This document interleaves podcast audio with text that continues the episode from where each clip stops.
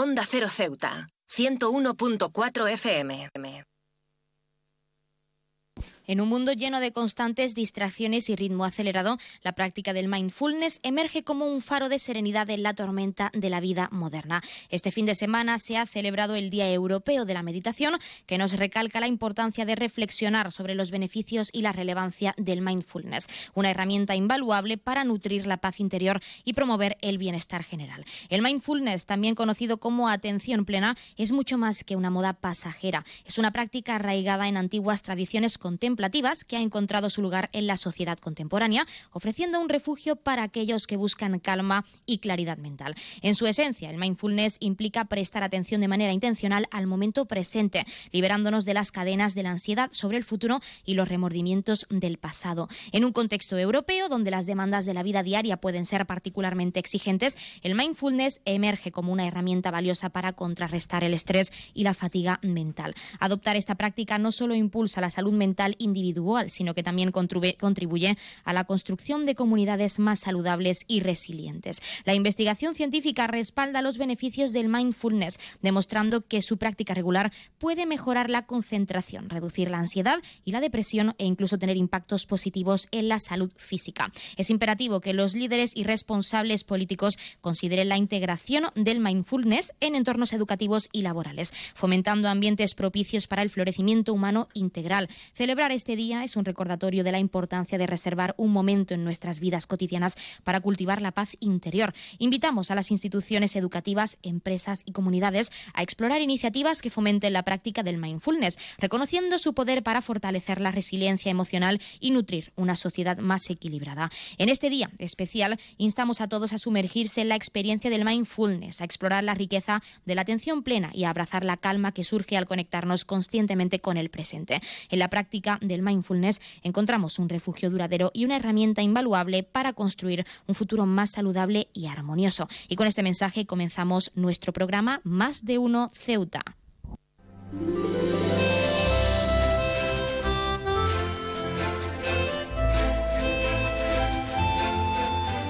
Muy buenas tardes. Arrancamos el programa de este lunes 22 de enero y lo hacemos hablando del mindfulness y sus beneficios para nuestra salud mental y física. Nosotros arrancamos ya con una nueva edición de nuestro programa Más de Uno Ceuta. Vamos a desconectar como cada día por un rato con un programa que viene cargado de temas interesantes.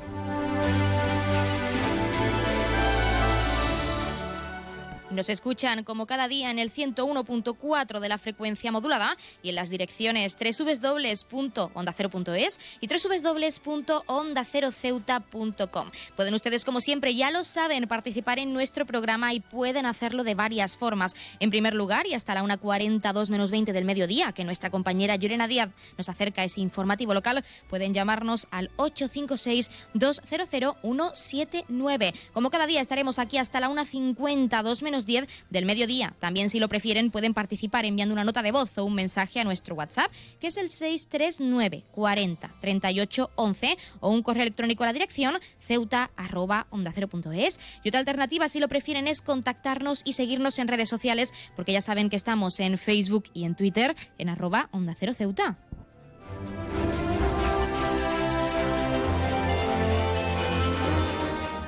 Pueden contarnos si practican el mindfulness, cómo creen que realmente beneficia nuestra salud o incluso qué pautas deberíamos seguir para compaginarlo con otros hábitos saludables en nuestra vida diaria. Ya saben que también pueden participar para felicitar a un ser querido que cumpla años, dedicarle una canción o incluso pedirnos su tema favorito para que suene durante unos minutos en nuestro espacio, porque como ya saben queremos escucharles con nuevas canciones, géneros musicales, experiencias, anécdotas, recetas. Así que ya saben que pueden llamarnos para hacernos partícipes de su vida diaria, anímense.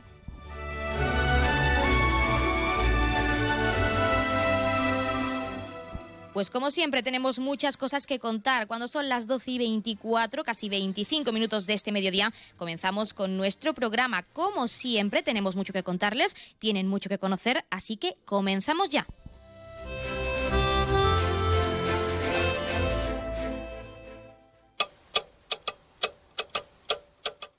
Y arrancamos, como siempre, conociendo la última hora. El Consejo Oficial de Médicos de España pide una sanidad digna para Ceuta. El Consejo General se ha solidarizado este fin de semana con la ciudadanía de Ceuta en Madrid.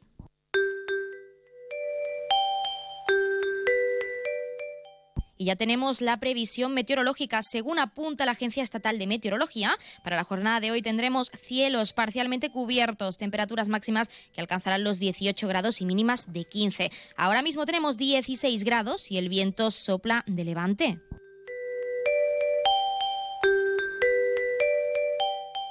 Y como siempre queremos acercarles también la noticia curiosa del día. El caos se desató en un vuelo nacional de la aerolínea Air Asia que viajaba de Bangkok a Phuket cuando los pasajeros descubrieron una serpiente viva en un compartimento superior del avión. El incidente ocurrió en el vuelo FD 3015 que salió del aeropuerto internacional Don Mueang el 13 de enero, según confirmó Air Asia Tailandia. Este es el segundo caso de una serpiente en un avión de esta compañía. El anterior fue en febrero del año 2022 en un vuelo interno en Malasia.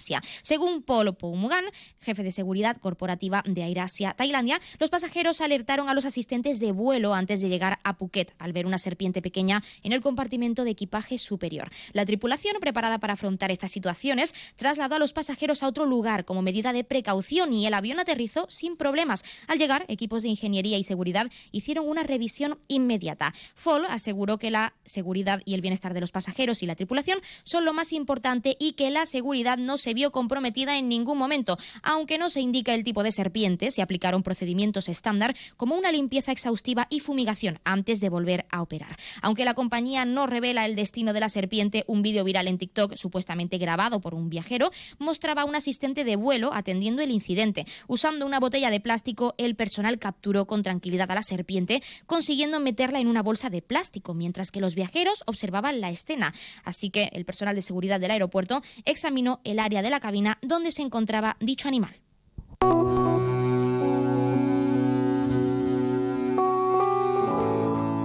Y ya están a la venta las entradas para el próximo 17 de febrero a partir de las 7 y media de la tarde. El último proyecto escénico de la actriz y monologuista canaria Antonia San Juan. Entrevista con mi hija Mari en nuestro teatro auditorio. Una crítica feroz hacia el, el patriarcado. Los precios ya saben que están entre los 3 y 10 euros en función al lugar en el que se sitúen en el teatro auditorio. También ya saben que pueden adquirir dichas entradas tanto de forma presencial en la taquilla como a través de la página web www ceuta.es. Y también recordarles que el Museo del Rebellín acoge hasta el próximo 4 de febrero de este año la exposición de Proy Los Elementales. En este caso se puede visitar según el horario del museo. También el mismo museo y hasta el próximo 7 de abril acoge la muestra Arqueología y Vida Cotidiana en la Almina de Ceuta, siglos 18 y 19. En este caso se puede visitar de martes a sábado de 10 a 2 y en horario de tarde de 5 a 8, domingos y festivos de 11 de la mañana a 2 del mediodía. Y por último, el Museo de las Murallas Reales acoge también hasta este 28 de enero. Queda poco tiempo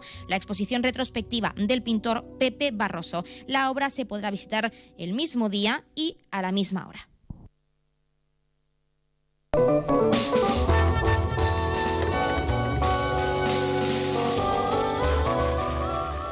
Como siempre también queremos contarles qué ocurrió un día como hoy. En 1972, Dinamarca, el Reino Unido e Irlanda se convierten en miembros de la Comunidad Económica Europea. En 1977, el presidente Jimmy Carter concede la amnistía a los desertores de Vietnam. En 1992, 47 países se reúnen en Washington, D.C. para coordinar la ayuda a los países de la antigua Unión Soviética. Y en 1996 Tanzania cierra su frontera con Burundi e impide la entrada de 17.000 refugiados ruandeses. 2006 Evo Morales asume la presidencia del país en Bolivia. Además, Kobe Bryant establece la segunda mayor marca de anotación en la historia de la NBA, marcando 81 puntos en un partido. Finalmente, en 2016 se descubre el exoplaneta con la órbita más larga y la más amplia conocida hasta ahora, correspondiente a 2 más J2126 8140, que orbita a una estrella estrella enana roja.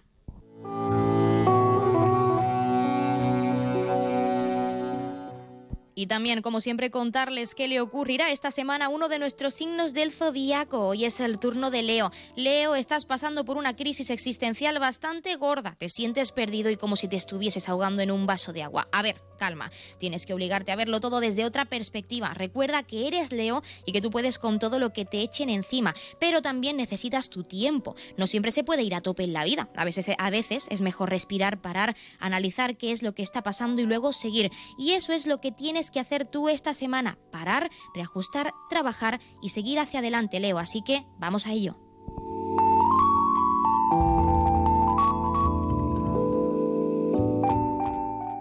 SAT se continúa trabajando por la sanidad ceutí con mejoras y reivindicaciones para garantizar un servicio de calidad para profesionales y pacientes. Nos lo contaba su secretaria general autonómica, Elizabeth Muñoz, a la que por supuesto vamos a escuchar, no se lo pierdan.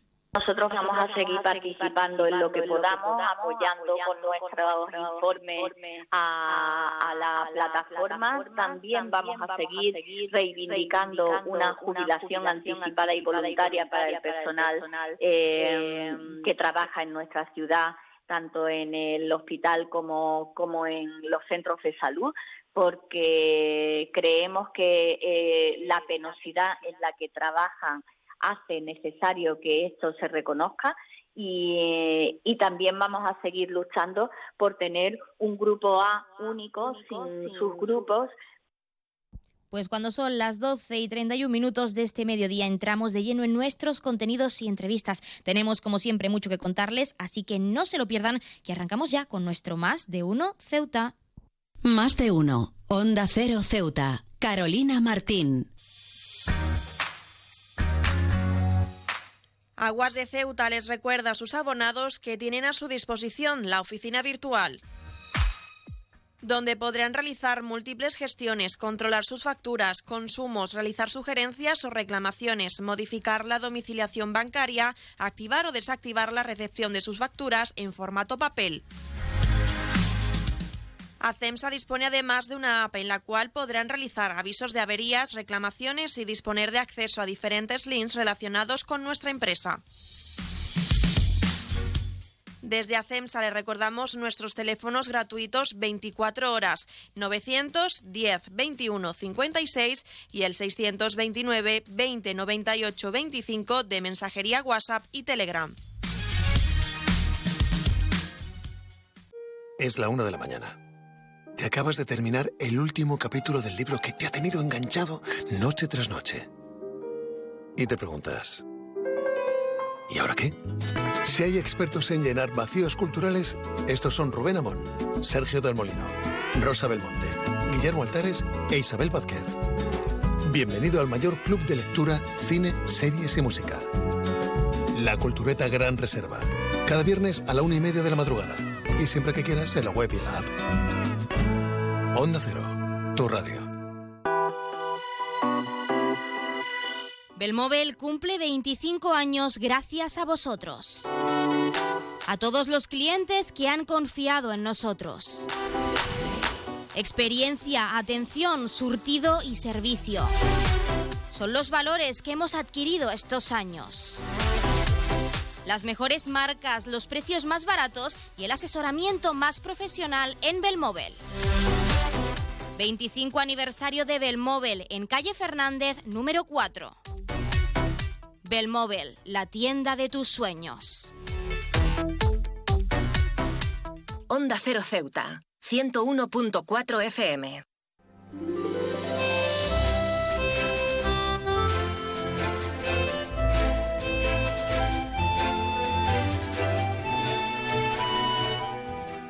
Se acerca la Feria Internacional de Turismo, o FITUR, y como siempre Ceuta estará presente para visibilizar todo lo que ofrece esta hermosa ciudad. Para hablar del evento tenemos con nosotros al consejero de Comercio, Turismo, Empleo y Deportes, Nicolás Cechi. Nicolás, muy buenas tardes. Hola, muy buenas tardes. Bueno, como decimos, Ceuta siempre está presente en esta Feria Internacional del Turismo, pero en concreto en esta edición, Nicolás, ¿cuál es el objetivo principal o qué tipo de empresas y profesionales van a participar en lo que a Ceuta se refiere? Sí, eh, vamos a ver, Ceuta estará presente un año más, eh, estará presente en el pabellón 7, este año el, eh, el mismo stand del año pasado, y que ocupa una superficie de alrededor de 200 metros cuadrados. Em, bueno, eh, habrá una, el stand será una representación de la muralla real y la puerta califal, con eh, mucha tecnología, mucha presencia tecnológica, gracias a, un software que presentamos ahí en Fitur, que a través de la inteligencia artificial eh, sarà una piattaforma intelligente e multilinguaje que servirá como asistente al turista para confeccionar ruta, planificar viajes, geolocalización de lugares turísticos y sobre todo registro de visitantes y encuesta sobre eh, eh, lo que son las preferencias de los varios turistas y así poder determinar con estos datos dónde invertir y dónde invertir más eh, en cuáles sectores.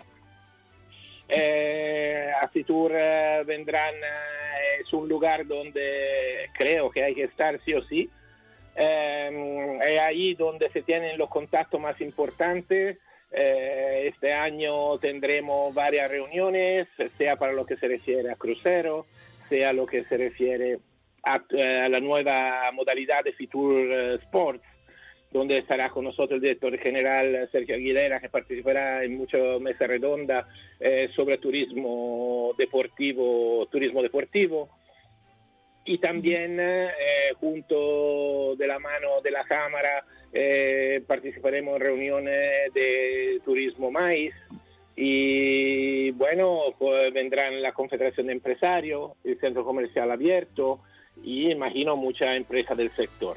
El stand eh, se eh, incluirá en el stand también una realidad virtual en el sentido que habrá gafas en 3D que podrán eh, enseñar los lugares, los mejores lugares de, la ciudad, su actividad deportiva, senderismo y todo lo bienes de interés cultural que tenemos. Además de esa inteligencia artificial que va a englobar el stand de nuestra ciudad autónoma, porque el sector tecnológico ha sido uno de los que más se han desarrollado a lo largo de los años en nuestra ciudad, que también hay que destacarlo, sí que nos gustaría profundizar en esas actividades, Nicola. Además de los eventos y las mesas redondas, ¿alguna actividad o visita prevista para nuestro stand durante la feria? Bueno, eh, empezamos enseguida muy fuerte el, miércoles, que es el día de la inauguración, donde después del saludo a los consejeros de toda la comunidad de turismo, de toda la comunidad autónoma, eh, la familia real eh, pasará por el stand de Ceuta a visitarlo. Y es una cosa que no, no, no ha sido así para muchos, varios años, creo cinco años que no visitan el stand de Ceuta que toca cada año a un número de comunidad, no, no, siempre la misma. Y este año tenemos la suerte que nos visitarán el stand y podemos enseñarle eh, sea lo que es eh, la muralla, la puerta califal y todo lo que está representado en, eh, el stand. además de ello, tendremos a lo largo de, de, la semana la visita de Ginés Rampagán, porque el sector mitológico será otro sector en el cual queremos impulsar.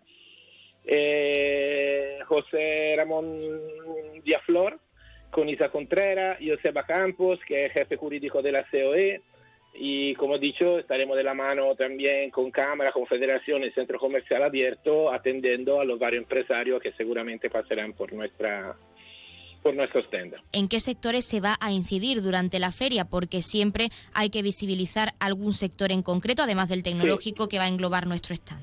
Sí, eh, lo que te decía, el tecnológico va a ser como base para, no es algo eh, finalizado con Fitur, es algo que será la base para el desarrollo de un proyecto muy ambicioso que tenemos, que es la digitalización completa de la Oficina de Turismo de Ceuta y de los sitios donde llegan los turistas a la ciudad, con puntos de información eh, abierto 24 horas al día por 7 días a la semana, con inteligencia artificial y todo. Eh, por otro lado, eh, el sector de buceo, donde apostamos fuerte, como siempre en los últimos años, ya que eh, eh, la ciudad hemos conseguido que eh, próximamente se licitará una cámara hiperbárica en Ceuta, que será una novedad muy importante y, otro, otro factor para que los expertos del sector elijan Ceuta como destino para bucear. Para lo que se refiere a, lo que son la estrategia de atracción al turista, contamos con varias actuaciones a lo largo de este año, con una inversión que eh, supera los 2 millones de euros en eh, talón descuento por la fase 3 que se publica el martes donde quien adquiere un talón de esto puede eh, tener la posibilidad de un, un, ahorro de 30 euros en el barco, de 25 euros en la primera noche de hotel, 15 euros en comida, 15 euros en una experiencia que puede ser buceo, kayak, eh, senderismo o lo que, lo que sea. Y, y, a través de este talón de descuento en, el, en la fase anterior se han beneficiado más de 6.000 personas eh, se han podido realizar varios eventos deportivos importantes gracias a, a estos descuentos. Lo mismo vale para el abaratamiento del transporte marítimo, eh, que han aprovechado más de 21.000 personas en la fase anterior y que se renovará eh, el mismo descuento para los fines de semana y los periodos especiales, como puede ser la feria, la Semana Santa, eh, después de esto, para tener un ojo también al sector comercial, ya que eh, es verdad que los números digo, dicen que eh, el turismo se ha recuperado muy bien en Ceuta y el INE da un,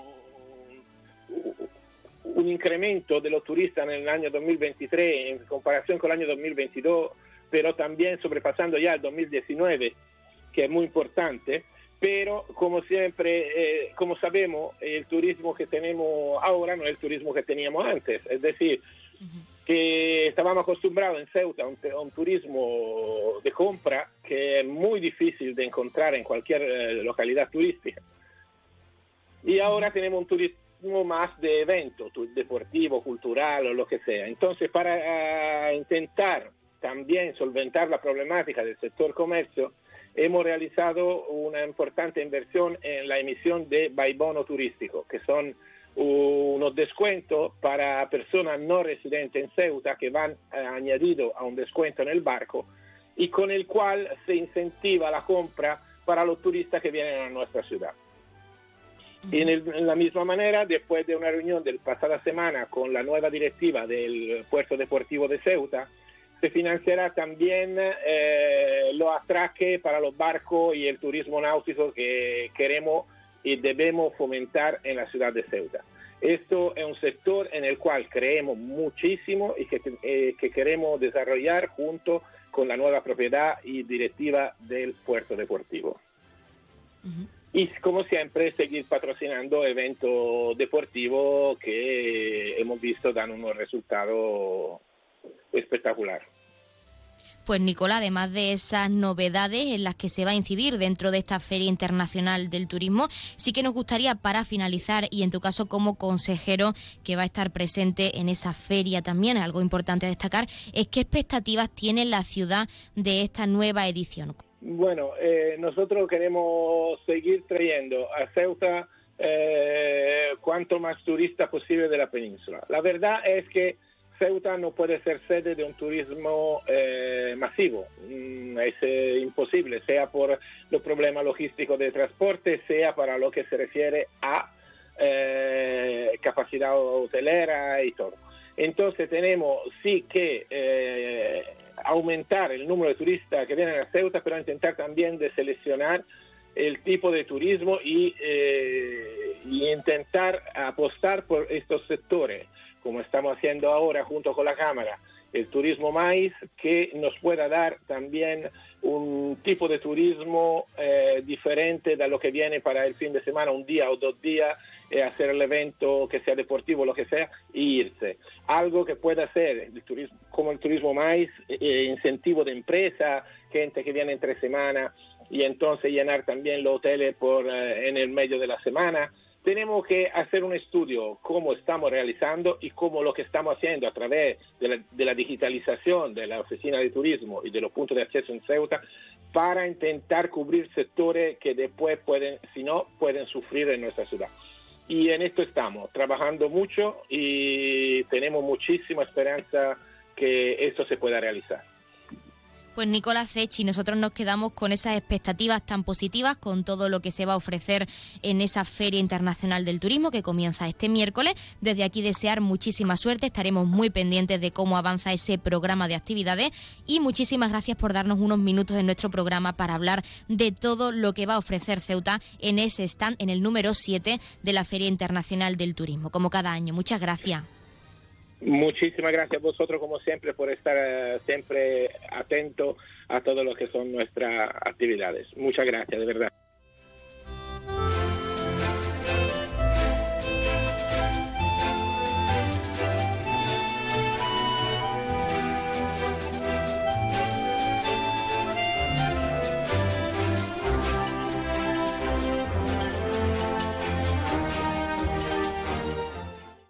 Más de uno. Onda Cero Ceuta. Carolina Martín.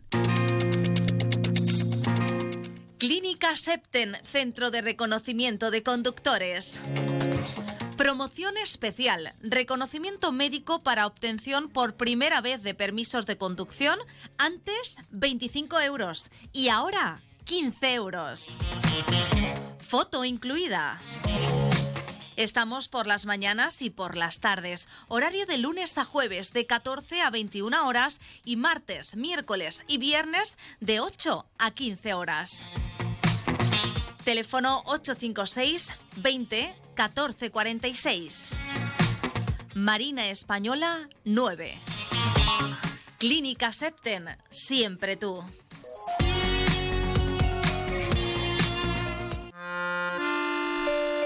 Si eres de los que se duermen con las noticias, aquí eso de despertar interés se nos da bien. Nos acompaña Pedro Sánchez. He tratado siempre de, de cumplir con mi palabra. ¿Y por qué nos ha mentido tanto entonces, presidente? Señor Núñez Feijóo, buenos días. ¿Está usted insinuando que la dirección de correos ha tenido algún interés en que no se repartieran a tiempo los votos por correo?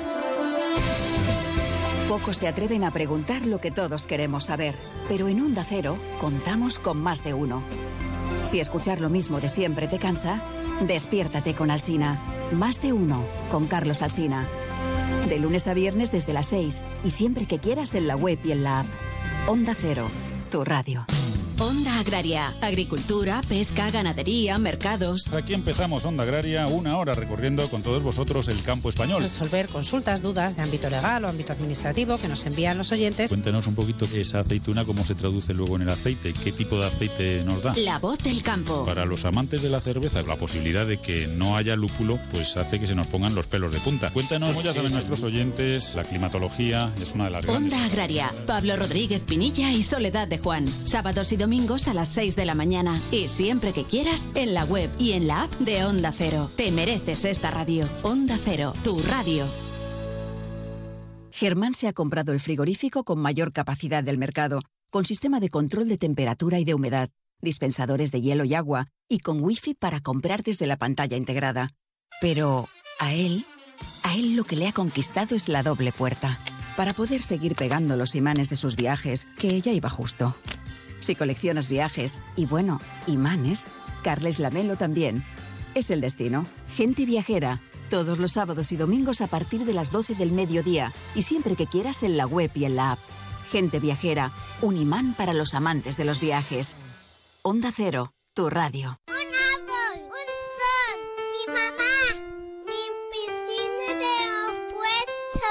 Ahora los impuestos son cosa de niños. Servicios Tributarios de Ceuta se lo pone muy fácil. A partir de ahora podrá pagar sus impuestos a través de la página web tributosceuta.org. Solo necesitará una tarjeta de crédito y la carta de pago que recibió por correo y con un solo clic se ahorrará tiempo, colas y desplazamientos. Recuerde tributosceuta.org. Servicios Tributarios de Ceuta, Ciudad de Ceuta. Nuevo horario de caja de 8 de la mañana a 2 de la tarde. Onda Cero Ceuta. 101.4 FM.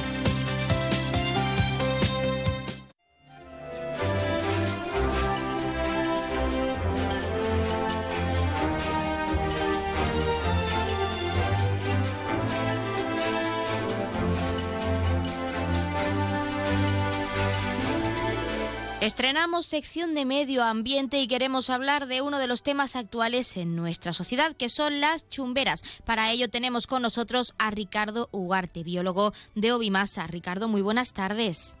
Buenas tardes. Bueno, en primer lugar, para quien no lo sepa, ¿cuáles son las características principales de la planta de la chumbera?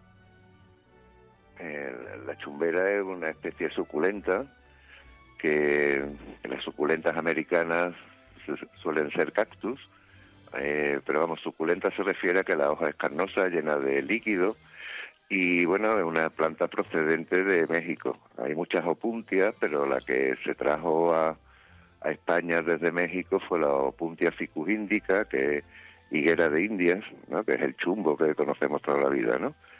Y, bueno, sí es verdad que tienen una plaga eh, que, bueno, está afectando eh, a todo el sur de España y ahora está por toda la cuenca mediterránea ya la plaga.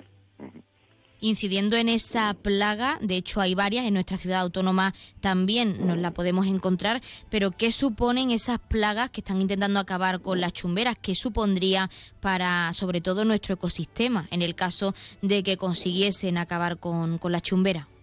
Bueno, el, para el ecosistema natural, eh, para los hábitats naturales, no supone ningún ninguna desventaja, sino todo lo contrario, aunque parezca mentira.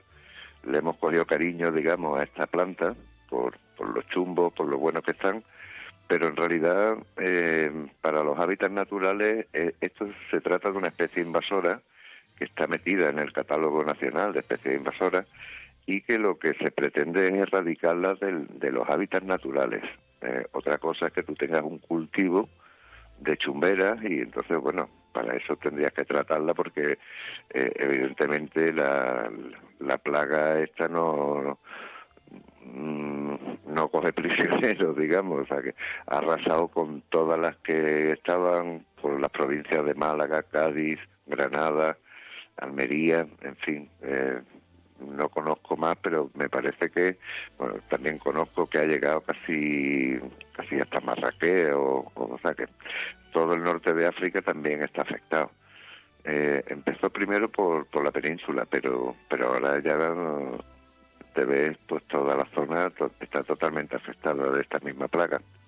Y ha arrasado, vamos, en Cádiz, Málaga y Granada, que, que son provincias que conozco y he visto como desde hace 6, 7 años están desapareciendo paulatinamente todas. En, en tu caso, como profesional, como biólogo de Ovimasa, ¿cuál dirías que es la importancia ecológica de las chumberas en su entorno natural? ¿Cómo nos beneficia a nosotros? Hombre, eh, ecológicamente, digamos, mm, cumplía un papel, pero era más que desde el punto de vista del medio natural, desde los cultivos. Eh, se trajo y además, eh, como curiosidad, no se trajo la, esta chumbera para, para comer sus frutos, los, nuestro, nuestro riquísimo higo chumbo de toda la vida, ¿no? De, sino que se trajo precisamente por esta plaga que tiene ahora. esta plaga es un, un hemíptero, una especie de cochinilla que se llama cochinilla del carmín.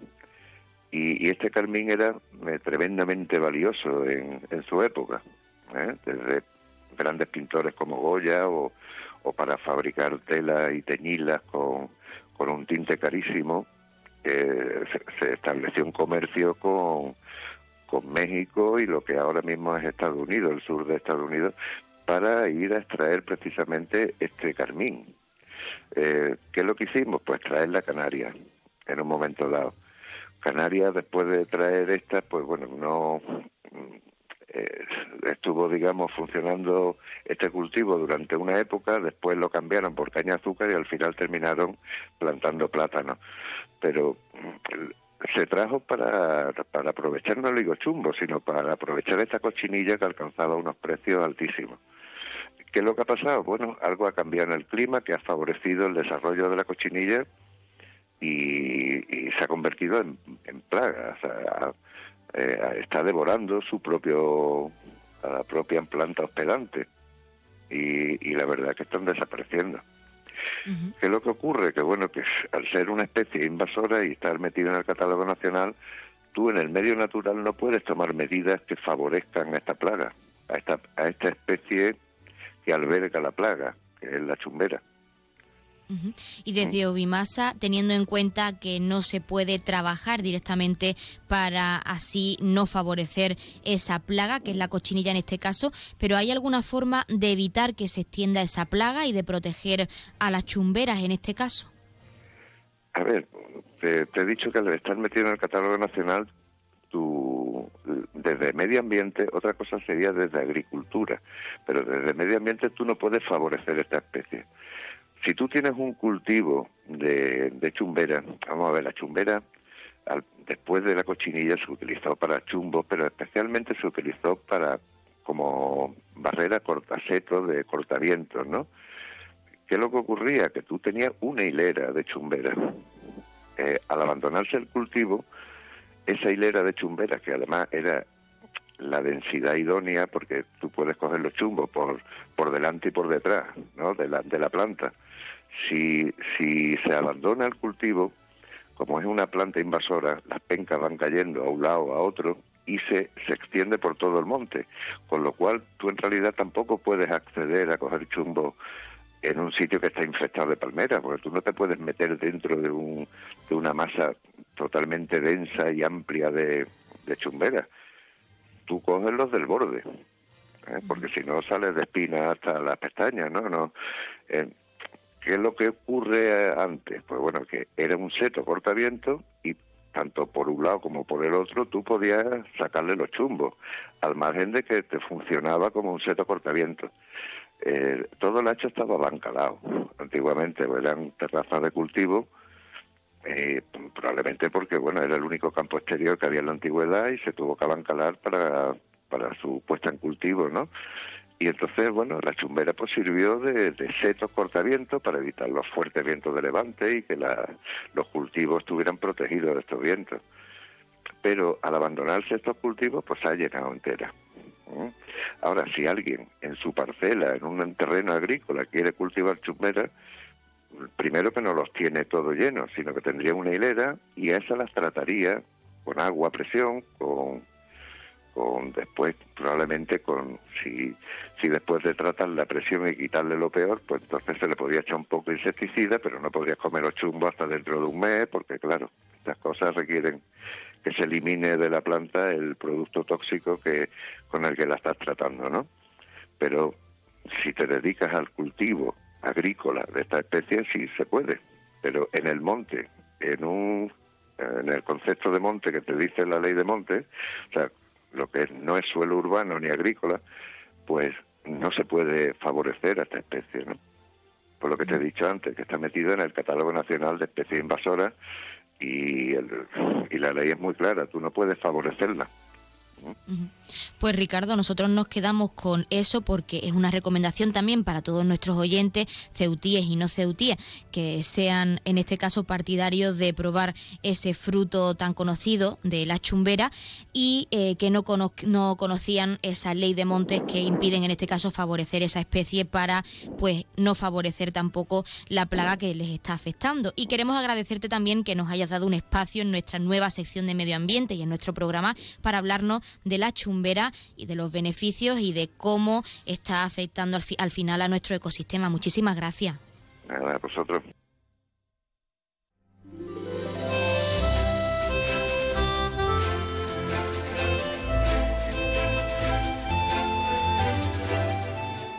Pues nosotros, como siempre, nos estamos acercando a la una del mediodía, son las 12 y 58 minutos y como ya saben, a esta hora, a la una en punto, les dejamos en primer lugar con nuestros compañeros de Madrid, que les acercarán tanto las noticias de última hora a nivel nacional de lo que ocurre en nuestro país, como las noticias de interés a nivel internacional de lo que ocurre en el mundo y con el objetivo de que siempre nos mantengamos informados, de que siempre conozcamos la actualidad y lo que ocurre más cerca de nosotros. También, como cada día, les dejaremos con nuestros compañeros de Andalucía y con toda esa información a nivel regional. Ya saben que regresamos a partir de la 1 y 10, una 12 minutos del mediodía, con más contenidos y entrevistas y también de la mano de nuestra compañera Yorena Díaz con ese pequeño avance informativo de cara a la información local. Y recordarles también antes de irnos que se avecinan los premios capitales europeos de la inclusión y diversidad 2024 de la Comisión Europea. Ya saben que están abiertos a todas las administraciones locales de la Unión Europea que están trabajando para fomentar la diversidad y la inclusión respecto a género, etnia o origen, religión o creencias discapacidad, edad o colectivo LGTBIQ+. Ya saben que hay dos categorías, administraciones locales o regionales con menos de 50.000 habitantes y más de 50.000. Ahora sí les dejamos con nuestros compañeros, regresamos enseguida, no se vayan.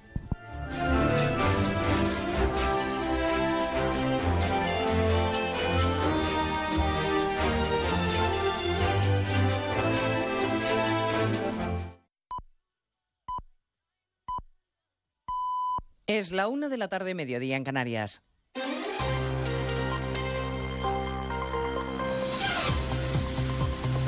Noticias en Onda Cero.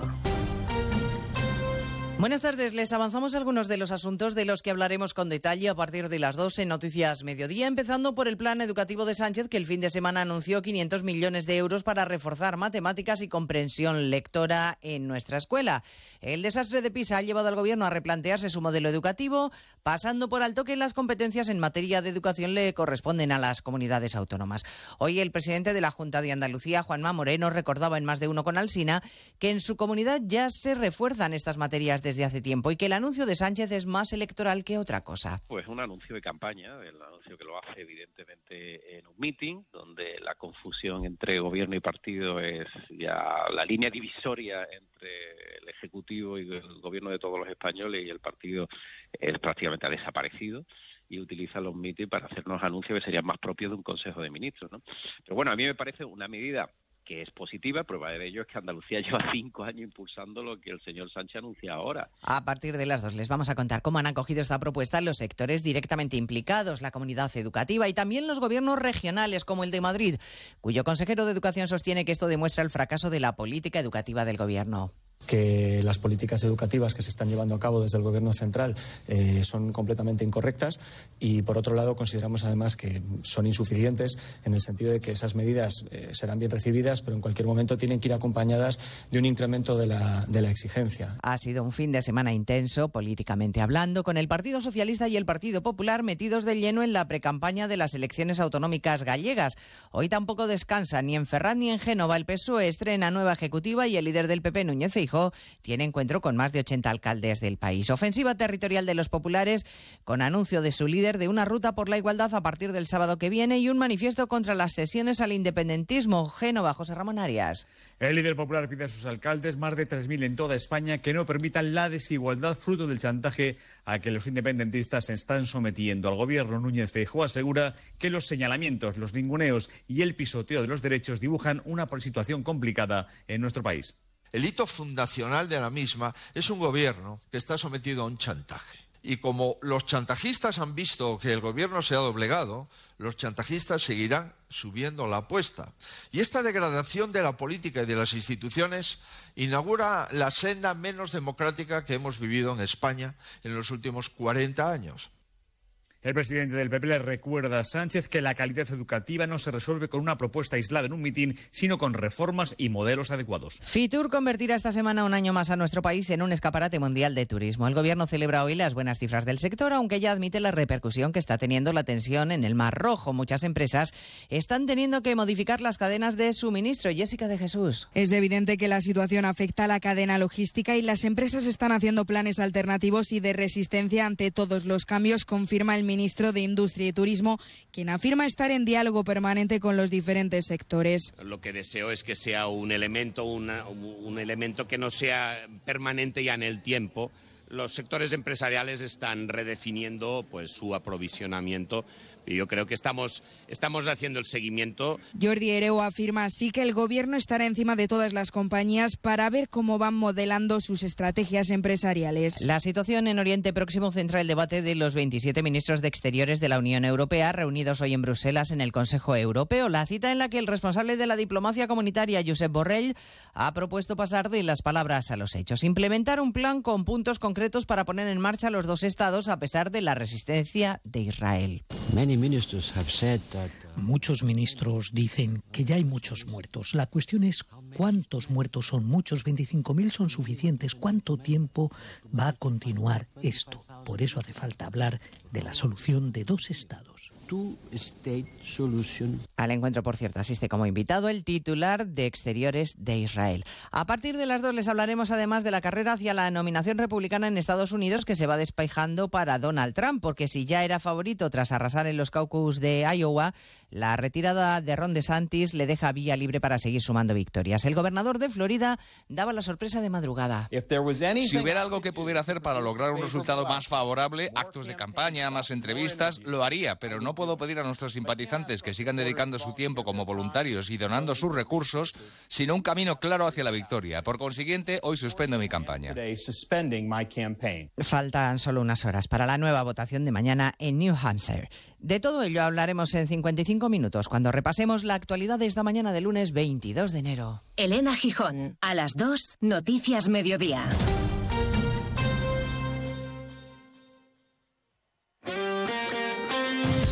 Este lunes cerramos la jornada de liga en Radio Estadio.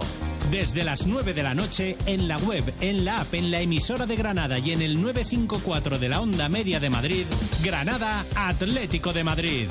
Duelo rojiblanco. Los madrileños al alza tras la clasificación en la Copa.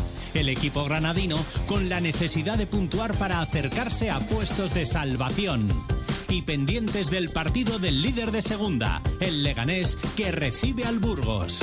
Este lunes vive la liga en Radio Estadio con Edu García. Te mereces esta radio. Onda Cero, tu radio.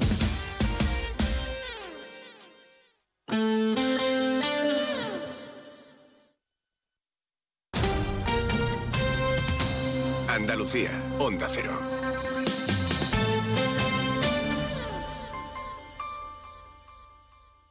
Gente viajera Andalucía se desplaza a Fitur.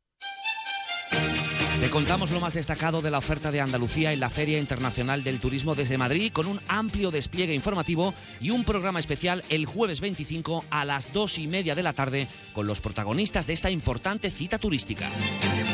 Especial Gente Viajera Andalucía desde Fitur con la colaboración de la Consejería de Turismo, Cultura y Deporte de la Junta de Andalucía.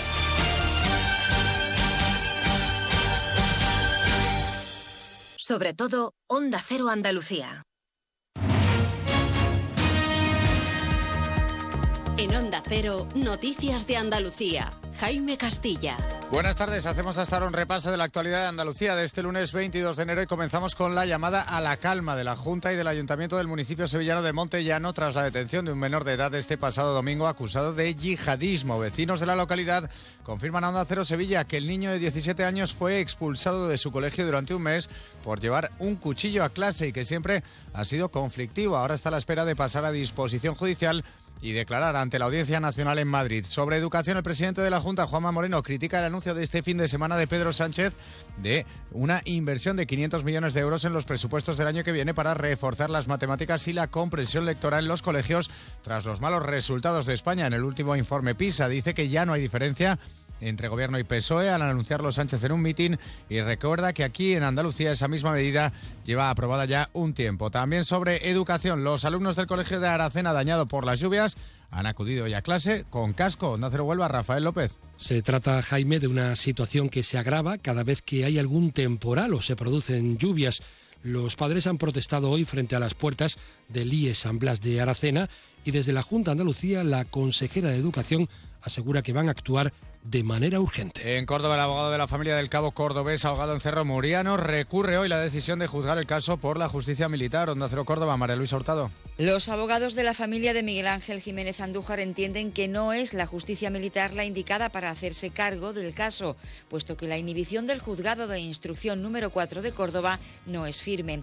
Por esta razón, la familia del militar cordobés considera que es la justicia civil la que ostenta la competencia para iniciar las actuaciones y a ella debe someterse la policía judicial. Seguimos ahora con el repaso de la actualidad del resto de provincias y lo hacemos por Almería.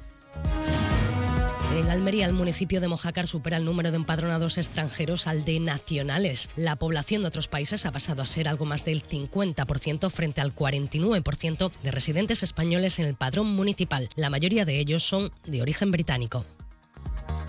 En Cádiz hoy hemos conocido que la audiencia provincial ha condenado a ocho años de prisión a un joven por una doble violación a una menor de edad que cometió cuando ambos regresaban de madrugada de una zona de ocio nocturno en diciembre de 2021. En Ceuta ya se ha dado a conocer el stand que representará la ciudad en la Feria Internacional del Turismo Fitur 2024. Se trata de un diseño innovador que contará con una reproducción de la Puerta Califal. El consejero de Turismo Nicolás Cechi nos adelantaba que Ceuta apuesta por el turismo deportivo y el de negocio. En Granada, el municipio de Motril vuelve a reclamar al gobierno central la construcción de un espigón para evitar destrozos en sus playas. Justo un año después de los últimos daños, Playa Granada ha vuelto a despertar con una orilla intransitable y un escalón de dos metros de altura en algunas zonas. Y de nuevo, todo sucede a las puertas de Fitur, donde supuestamente deben venderse las bondades de las playas granadinas. En Jaén las donaciones de órganos y tejidos caen a la mitad en un año. La provincia pasa de un 2022 histórico con 30 donaciones a un 2023 con una caída del 50% y con cifras por debajo de 2021 y 2020. 15 donaciones de órganos y tejidos que posibilitaron mejorar o salvar la vida a 62 personas. En Málaga han sido detenidas cuatro personas por tres delitos frustrados de secuestro, pertenencia a organización criminal, tenencia ilícita de armas, lesiones, daños, falsificación de documentación, hurto y por una requisitoria que tenía uno de ellos en vigor. Los intentos de secuestro se produjeron en Alaurín de la Torre y en Málaga capital y cuando empezaban el tercero fueron detenidos en una vivienda de Cádiz. Y en Sevilla el sector turístico agradece la visita de la antigua secretaria de, de Estado y ex primera dama de Estados Unidos, Hillary Clinton, quien este fin de semana ha paseado por las calles de la capital andaluza ha visitado diferentes lugares. Consideran los empresarios que es una promoción inmejorable de la ciudad. Más noticias de Andalucía a las 2 menos 10 aquí en Onda Cero. Onda Cero. Noticias de Andalucía.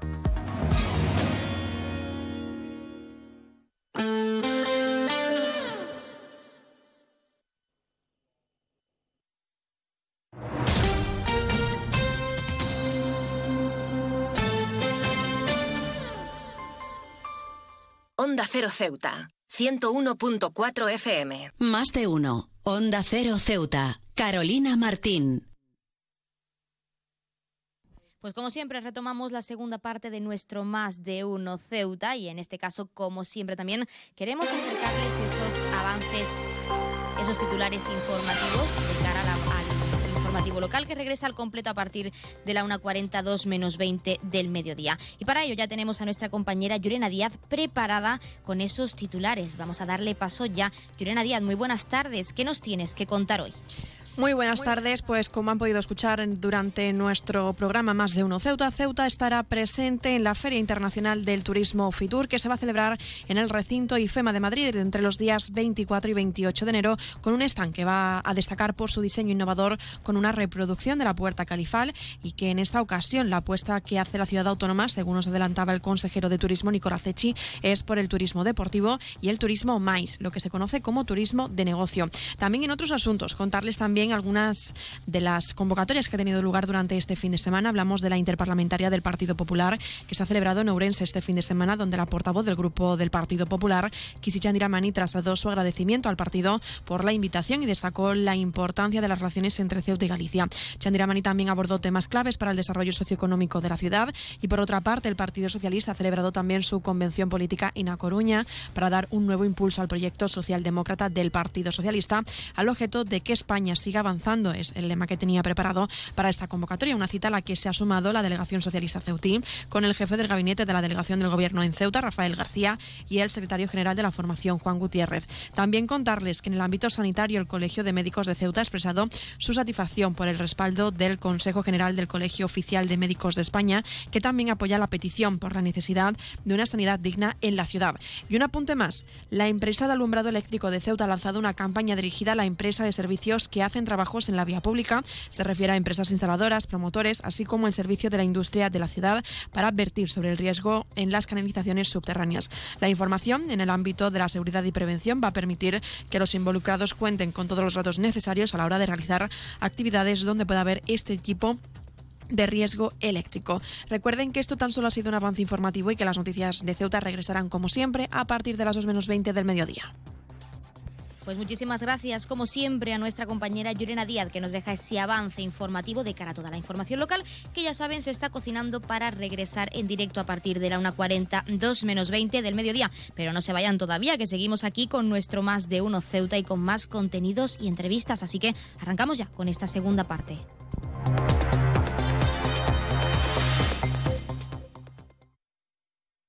Onda Cero Ceuta. Carolina Martín. 298, 299, 300 ovejas. Cuando consigues dormir, la noche pasa en un abrir y cerrar de ojos. Y cuando no, también. Porque si no puedes dormir, Gema Ruiz tiene el programa de radio que te reconcilia con la noche. Con actualidad, cine, curiosidades, música, juegos y la colaboración de los oyentes. ¡Baja esa voz! ¡Que no son horas! No son horas. De lunes a miércoles a la una y media de la madrugada, los jueves a las 3 y siempre que quieras en la web y en la app. 301, 302, 303. Onda Cero, tu radio. La música mansa a las fieras. en concreto, esta. Porque el Colegio Invisible es el programa favorito del monstruo bajo tu cama, del de dentro del armario y del que se esconde tras las cortinas. Ahora podéis compartir algo más que tu cuarto.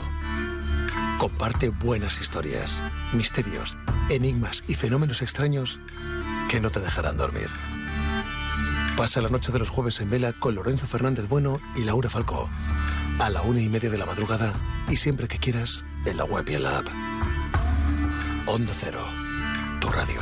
Onda Cero Ceuta, 101.4 FM.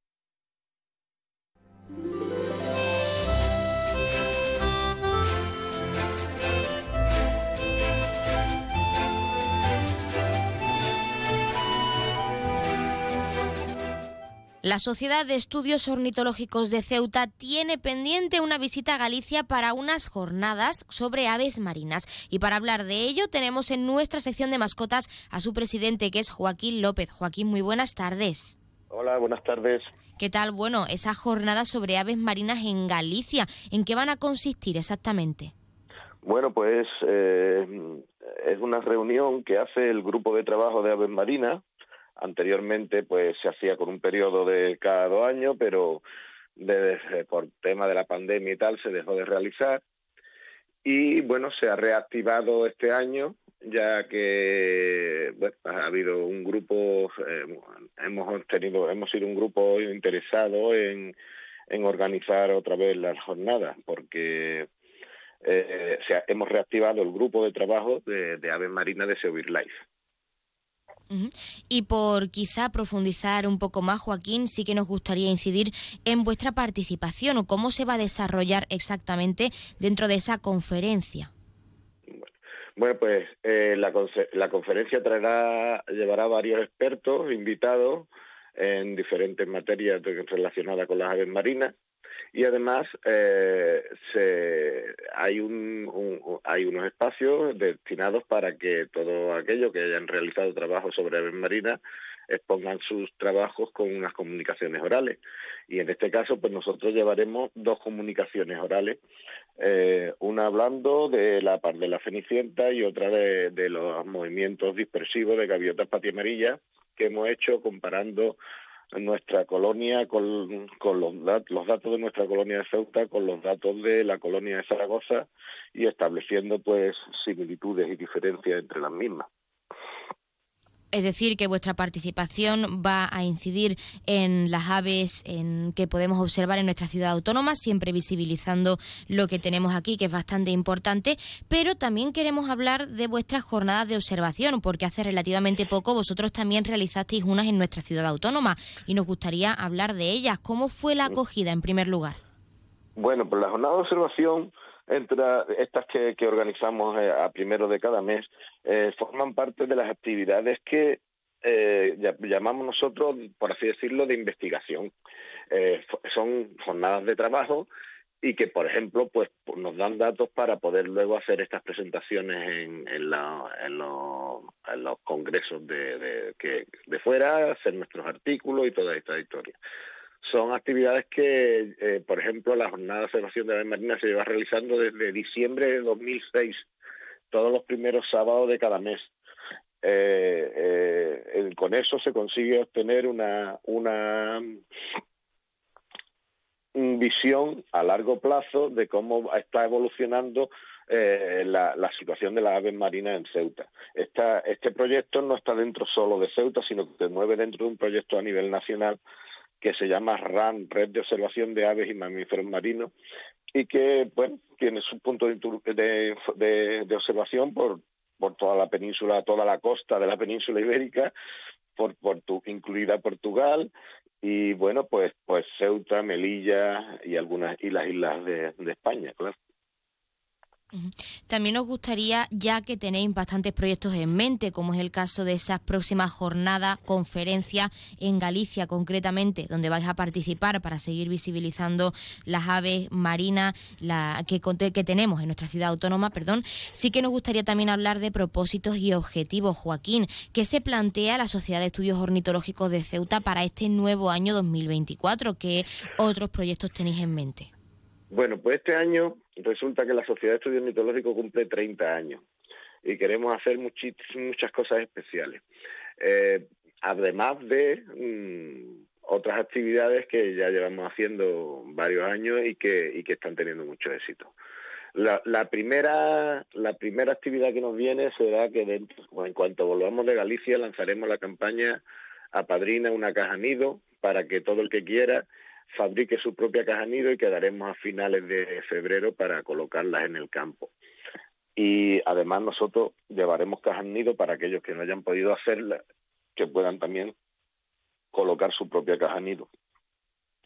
Pero bueno, eh, tenemos en mente, no en mente, no, sino ya estamos finalizando la publicación del libro Las aves de la península tingitana, que recoge eh, mm, todo el trabajo que nosotros hemos realizado, más eh, una recopilación de la bibliografía, más la aportación de un compañero también eh, de Marruecos, eh, de su trabajo personal y, de, los grupos a los que pertenecen desde los años 1970 hasta ahora.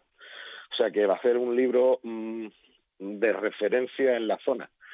Eh, y eh, eso es así eh, lo más lo más próximo por así decirlo pero bueno seguiremos con nuestra jornada de observación de aves marinas de, la par de la cenicienta de observación de rapaces tendremos si si todo va bien volveremos a hacer bellotada que el año pasado hicimos una bellotada a finales de diciembre perdón a principios de diciembre y asistieron más de 200 personas al evento, que consistió en sembrar eh, bellotas de, árboles autóctonos y algunos plantones que nos dejó que nos prestó Bimasa. Y bueno pues mm, estamos mm, a tope de actividades por así decirlo y más este año que queremos celebrar con fuerza el 30 aniversario de la asociación hablando de ese 30 aniversario, ¿qué supone para vosotros como Sociedad de Estudios Ornitológicos en Ceuta, pues haber cumplido estos 30 años y sobre todo con tantos propósitos realizados y por realizar?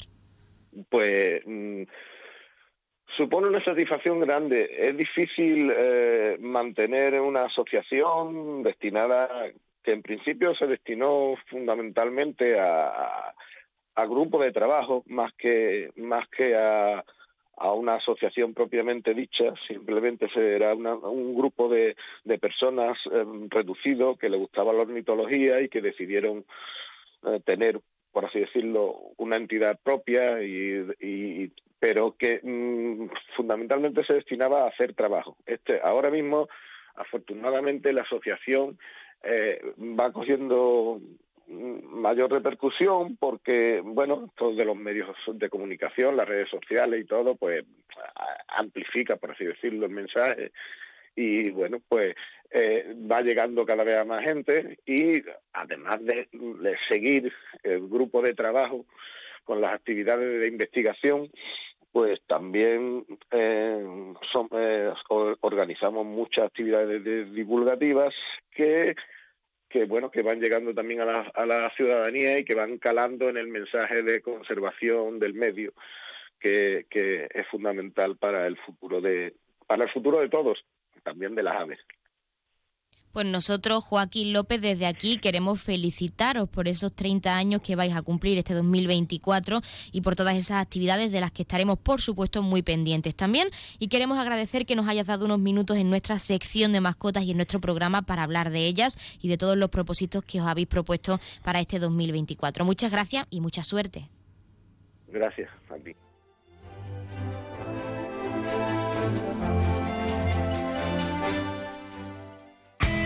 En CESIF, la Central Sindical Independiente y de Funcionarios, todo lo que hacemos es gracias a ti. Porque con tu confianza y apoyo, tú lo haces posible. CESIF es otra clase de sindicato. Independiente y profesional, transparente y cercano. Sindicato más representativo en las administraciones públicas de España y en muchas empresas privadas. Sea cual sea tu profesión, en la función pública o en la empresa privada, CESIF es tu sindicato. Vota CESIF. Defiende tu trabajo. Pues como siempre han escuchado las palabras del sindicato CESIF de uno de nuestros colaboradores y ya tenemos como siempre al otro lado de la línea esa asamblea territorial de Cruz Roja con ese sorteo en directo como cada día en nuestro programa. Así que vamos a darles paso. Asamblea de Cruz Roja, muy buenas tardes. Buenas tardes. A continuación le ofrecemos el sorteo correspondiente al día 22 de enero.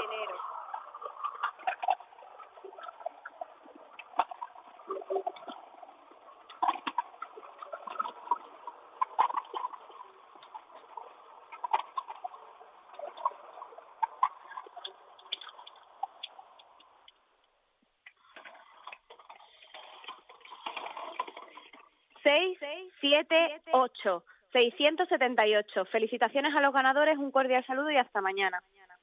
Pues hasta mañana a la Asamblea Territorial de Cruz Roja y como siempre, muchísimas gracias por acercarnos ese sorteo en directo en nuestro programa y para todos nuestros oyentes. Y enhorabuena a todos los premiados y premiadas que como cada día esperamos hayan recibido esa gran noticia con nosotros y que no hayan sido pocos. Recordarles el número agraciado de hoy, que ha sido el 6 78 678, popularmente conocido como la cucaracha. Y ahora sí, pasamos a darles a conocer esos números de interés. Ya saben que el 112 es para emergencias, 016 lucha contra el maltrato, el 900 018 018 para el acoso escolar y el 024 el teléfono de atención a conductas suicidas. Y si quieren contratar un servicio de taxi, ya saben que en nuestra hermosa ciudad en Ceuta contamos con dos empresas. La primera, Autotaxi, con el 856 925 22 y también tenemos Radio Taxi con tres números de teléfono 956 51 5406, 956 51 5407 y 956 51 5408.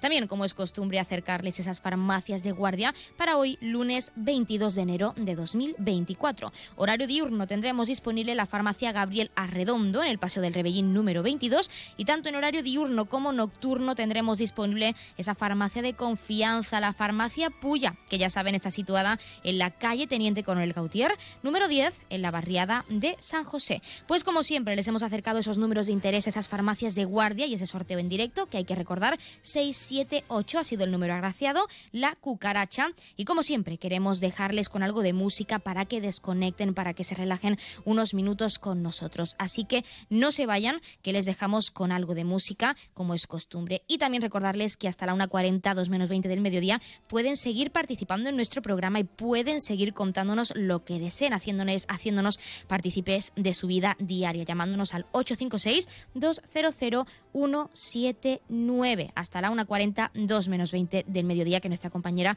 retoma ese informativo local. Y ahora sí, les dejamos con algo de música y regresamos enseguida. No se vayan.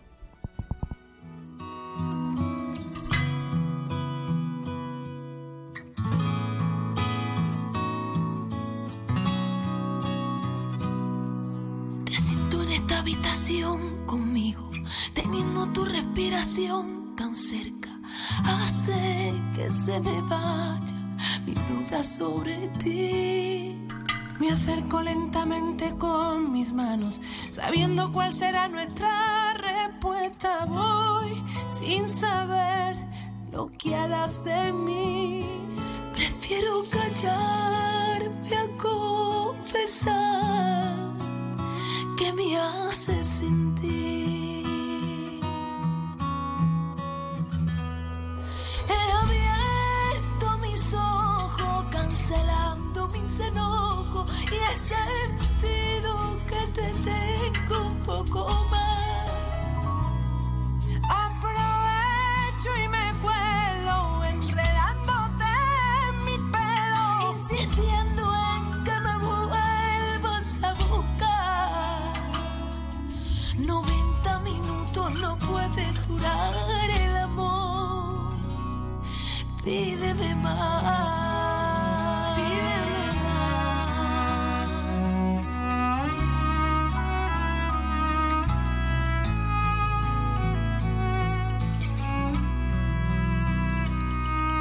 La luna brilla más cuando está inquieta, quedando el sol detrás para alumbrarla. Así te siento yo, siempre andas detrás.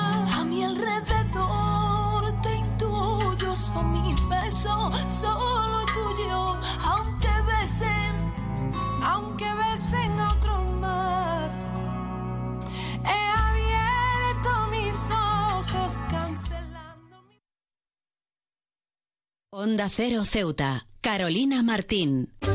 Nuevos estudios e investigaciones de los temas más apasionantes. Una noticia que tiene que ver con el Bigfoot, el pie grande. Pues es un estudio que se ha publicado viendo si los... Estamos las hablando de el mundo de los láser. Cuéntanos. Manipulando la luz han conseguido desplazar... La Rosa de los Vientos. En los años 60, la CIA instaló un artefacto de espionaje que funcionaba con plutonio en lo alto de la Historia y misterio con Bruno Cardeñosa. Sábados y domingos a la una de la madrugada. Y cuando quieras, en la web y en la app de Onda Cero. Te mereces esta radio. Onda Cero, tu radio. Nuevo concesionario Citroën con un nuevo equipo, un nuevo espíritu y una nueva experiencia. Ahora tu nuevo concesionario oficial Citroën en Ceuta, en Borrás y Ballesteros. Preparado para ofrecerte el mejor servicio y la mejor atención en todo momento. Nuevo concesionario oficial y servicio técnico Citroën en Ceuta, en Borrás y Ballesteros, Avenida España, número 26. Onda Cero Ceuta, 101.4 FM.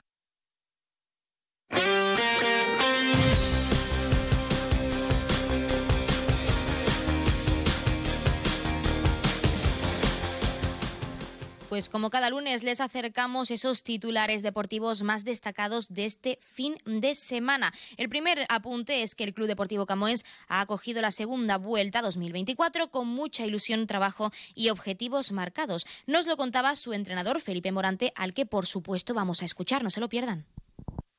Eh, haciendo un balance general, tenemos que decir que ha- ha sido bastante bueno, porque es verdad que empezamos con problemas de, papeleo y nos faltaban jugadores las primeras jornadas, pero es verdad que cuando fueron llegando, pues eh, se empezó el trabajo y, y los resultados eh, se puede decir que han sido buenos.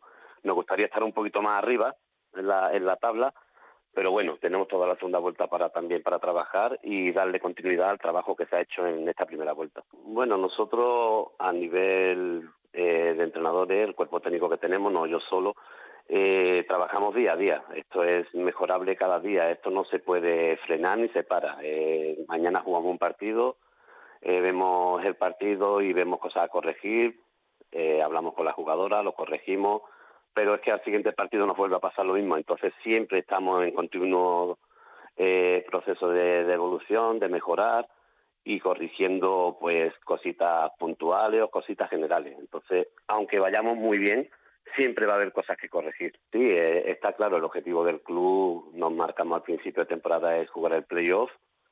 Eh, estamos ahora mismo a tres puntos, por lo tanto lo tenemos ahí eh, y tenemos que luchar por ello. Eh, el objetivo está claro, jugar playoff a final de temporada queda entre los cuatro primeros y poder jugar el playoff de ascenso a primera división. Ya te digo yo personalmente que tengo un grupo de jugadoras que son profesionales, no han dejado de, de trabajar, el proyecto le ha gustado porque cuando tienes un proyecto que es ambicioso y quieres jugar un playoff o estar arriba, pues a las jugadoras les gusta. Y, y ellas no han dejado de, de trabajar ni un día, están permanentemente preguntando, miran las clasificaciones, los resultados, eh, los entrenamientos nos exigen que apretemos para, para estar fuerte o sea que nosotros en ese sentido estamos encantados con la jugadora.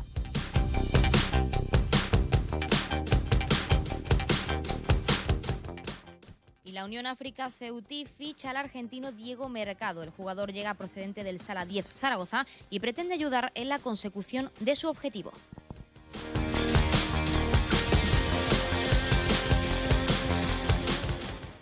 En otros asuntos, la Fundación, el Fundación, perdón, Baloncesto Ceuta se hace fuerte en Cádiz por 47-50. Los de Al Hernández culminaron la primera fase de la Liga Gaditana con una gran victoria a domicilio.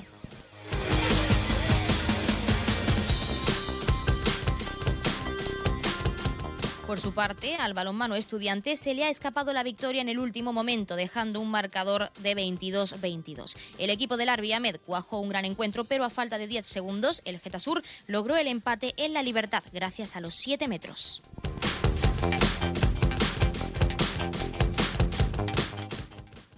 Sufrida victoria de la Unión África Ceutí Fútbol Sala ante el colista de la categoría. Los unionistas se han impuesto por 2 a 1 con tantos del debutante Augusto Van de Castel y de Chano.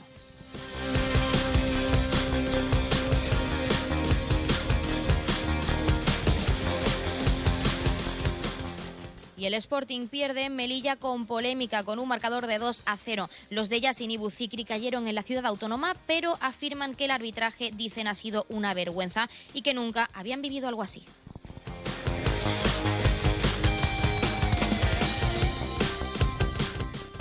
Por otra parte, el Puerto Atlético ha derrotado por 3 a 2 a Luma Antequera en el pabellón La Libertad. Los portuarios fueron superiores y recuperan el liderato del grupo quinto de la División de Honor Juvenil.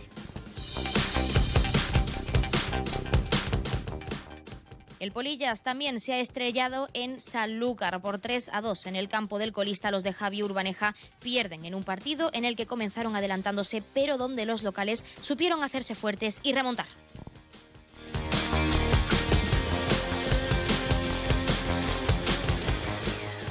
Y dos últimos apuntes deportivos. La Intercontinental Rey se celebrará en el mes de abril. La prueba reunirá tres zonas distintas, Marruecos, Ceuta y Castellar. Y un último apunte, Ceuta volverá a ser sede de la Copa de Europa de Triatlón. Será junto a Melilla las únicas ciudades españolas que tendrán una prueba de esta competición.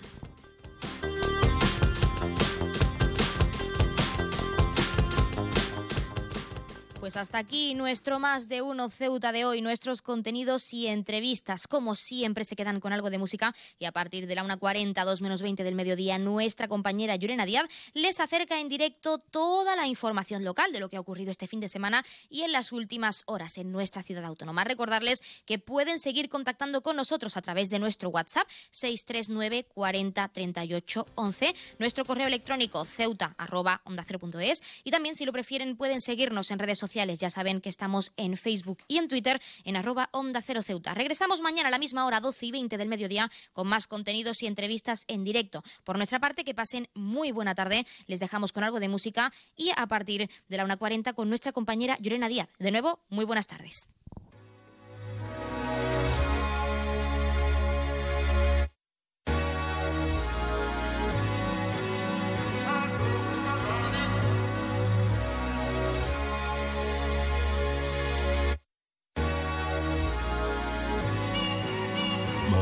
Father said never give up, son.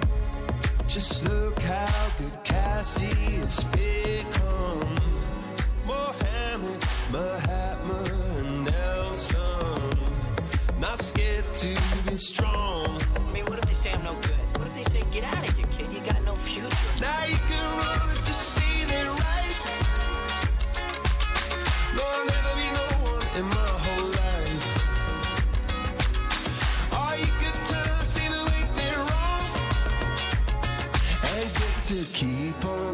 Dancing all life long.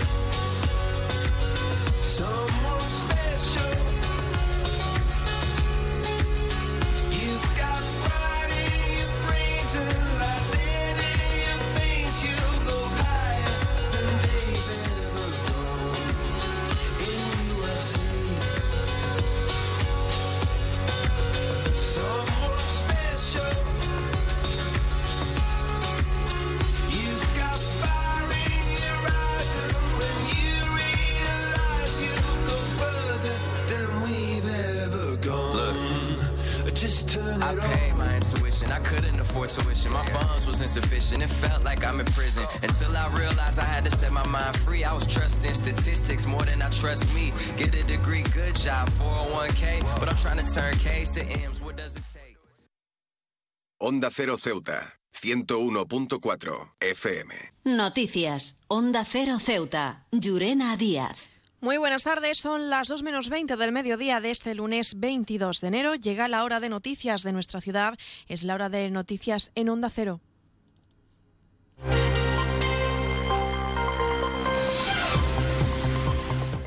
Comenzamos, como siempre, nuestro informativo conociendo la previsión meteorológica y es que, según apunta la Agencia Estatal de Meteorología, para la jornada de hoy tendremos cielos parcialmente despejados, temperaturas máximas que alcanzarán los 19 grados y mínimas de 15. Ahora mismo tenemos 19 grados y el viento en la ciudad sopla de levante. Servicios informativos en Onda Cero Ceuta. Pues ahora sí, entramos lleno en nuestros contenidos. Ceuta estará presente en la Feria Internacional del Turismo Fitur 2024, que se celebrará en el recinto de IFEMA en Madrid entre los días 24 al 28 de enero, con un stand que va a destacar por su diseño innovador este año con una reproducción de la puerta califal. En esta ocasión, la apuesta que hace la ciudad autónoma, según nos adelantaba nuestro consejero de turismo en la ciudad, Nicola Cechi, en nuestro programa Más de Uno Ceuta, es por el turismo deportivo y el turismo MAIS, conocido como el turismo de negocio. Ceuta no puede ser sede de un turismo eh, masivo, Mm, es eh, imposible, sea por los problemas logísticos de transporte, sea para lo que se refiere a eh, capacidad hotelera y todo.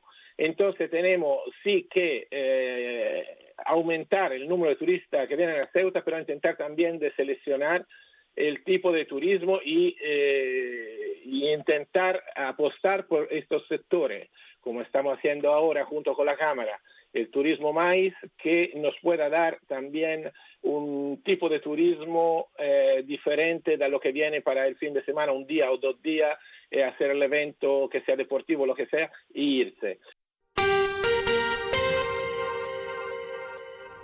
Y hablamos ahora de otros asuntos. El Partido Socialista reclama al Gobierno un plan emergente de movilidad sostenible. Los socialistas recuerdan que la Ley de Movilidad Sostenible se va a aprobar el próximo mes de febrero y entrará en vigor antes de que finalice este año. El vicepresidente primero en la Asamblea, Melchor León, asegura que con el Partido Popular, Ceuta se mantiene en el siglo XX al no contar, dice, con carril bici y sin alternativas de transporte no contaminante. Con el gobierno del Partido Popular, Ceuta sigue anclada en el siglo XX. Seguimos sin un carril bici. Unas de esas promesas eternas que nos tiene acostumbrado el gobierno que nunca llegan. La zona de bajas emisiones es todavía un proyecto cuando ya es una realidad en muchísimas ciudades españolas. Y no hay tampoco alternativa de transporte no contaminante. Es hora de que este gobierno empiece a tomarse en serio la movilidad sostenible. Llevamos dos décadas de retraso.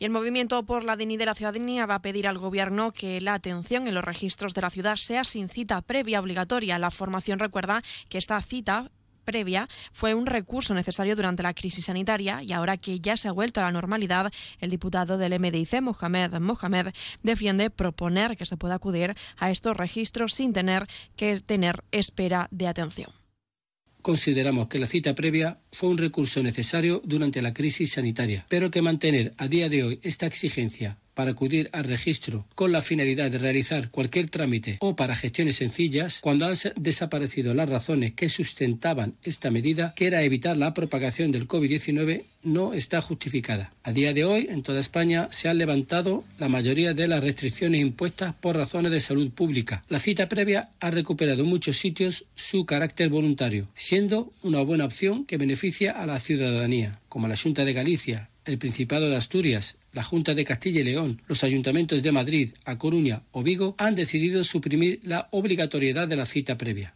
La formación va a solicitar eliminar este requisito como obligatorio en los tres registros de la ciudad, del mismo modo que otras comunidades autónomas han hecho. Además, son muchas las personas que nos han expuesto a la problemática que a veces les supone el sistema de citas previas cuando deben de realizar algún trámite con carácter inmediato. Por ello, desde el Movimiento por la Dignidad y la Ciudadanía solicitaremos al Pleno de la Asamblea de este mes de enero la retirada de la imposición obligatoria de la cita previa para poder realizar los trámites en materia de registro en los tres registros que tiene la ciudad. Y Ceuta ya ha enviado una carta a los grupos parlamentarios en el Congreso, excepto al Partido Popular, Vox y Junts, para pedir el reconocimiento del Estado palestino. Según el secretario de la formación, Mohamed Mustafa, el objetivo es generar un mensaje político con impacto y acabar con la violencia en la religión. No es suficiente con exigir el alto el fuego. Es necesario, es necesario acabar con la ocupación y el apartheid para establecer una paz duradera el reconocimiento internacional de Palestina constituiría un paso importante en la dirección correcta, como un mensaje cargado de valor político que contribuiría al fin de la violencia y, como digo, al establecimiento de la paz en la zona cumpliendo con nuestro compromiso previo, reconozcamos el Estado palestino libre e independiente. Una misiva que hemos enviado a todos los grupos políticos, salvo al PP y a Vox, quienes se han manifestado abiertamente a favor del Estado genocida de Israel. Además de esto, Ceuta ya exige restablecimiento del servicio de autobuses en el Príncipe, limitado hasta ahora hasta las 6 de la tarde tras los actos vandálicos de la pasada semana. Para la formación, esta suspensión la califica de ilegal, intolerable y discriminatoria y denuncian que ni el Gobierno ni Angevicesa pueden privar a una parte de la población del transporte público. Onda Cero Ceuta, 101.4 FM.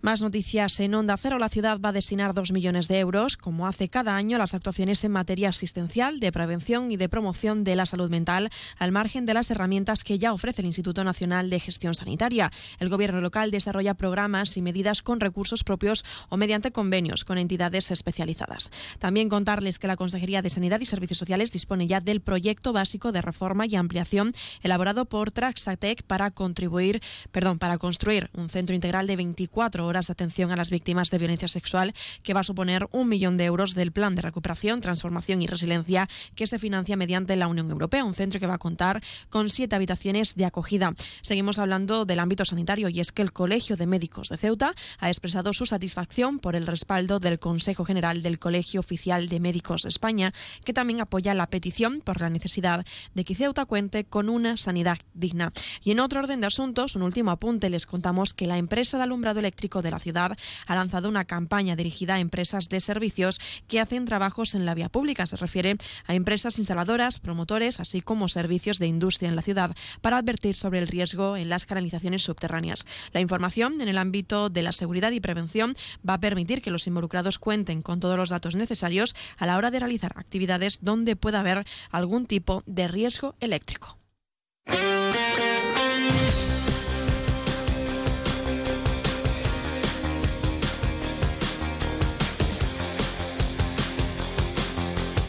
Y hacemos ahora un repaso de la información deportiva. Les contamos que la agrupación deportiva Ceuta empató este domingo frente al San Fernando, un encuentro que contaba en esta ocasión con el reestreno de Rodri Ríos tras su vuelta del Real Murcia. Victoria de la Unión África Ceutí ante el Bisontes de Castellón por 2 a 1 en el Guillermo Molina.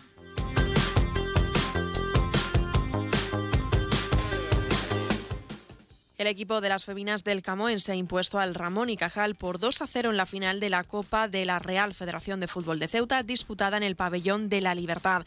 Las protagonistas de estos tantos fueron Carla y Nora.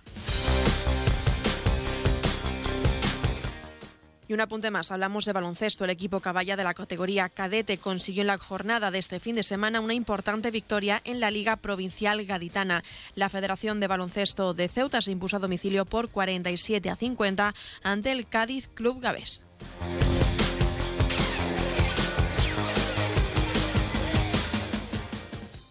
Noticias. Onda Cero Ceuta. Llurena Díaz. Y ahora sí, nos estamos acercando a las 2 menos 10 al final de nuestro informativo. Se quedan ahora con nuestros compañeros de Andalucía que se encargarán de acercarles toda la información a nivel regional.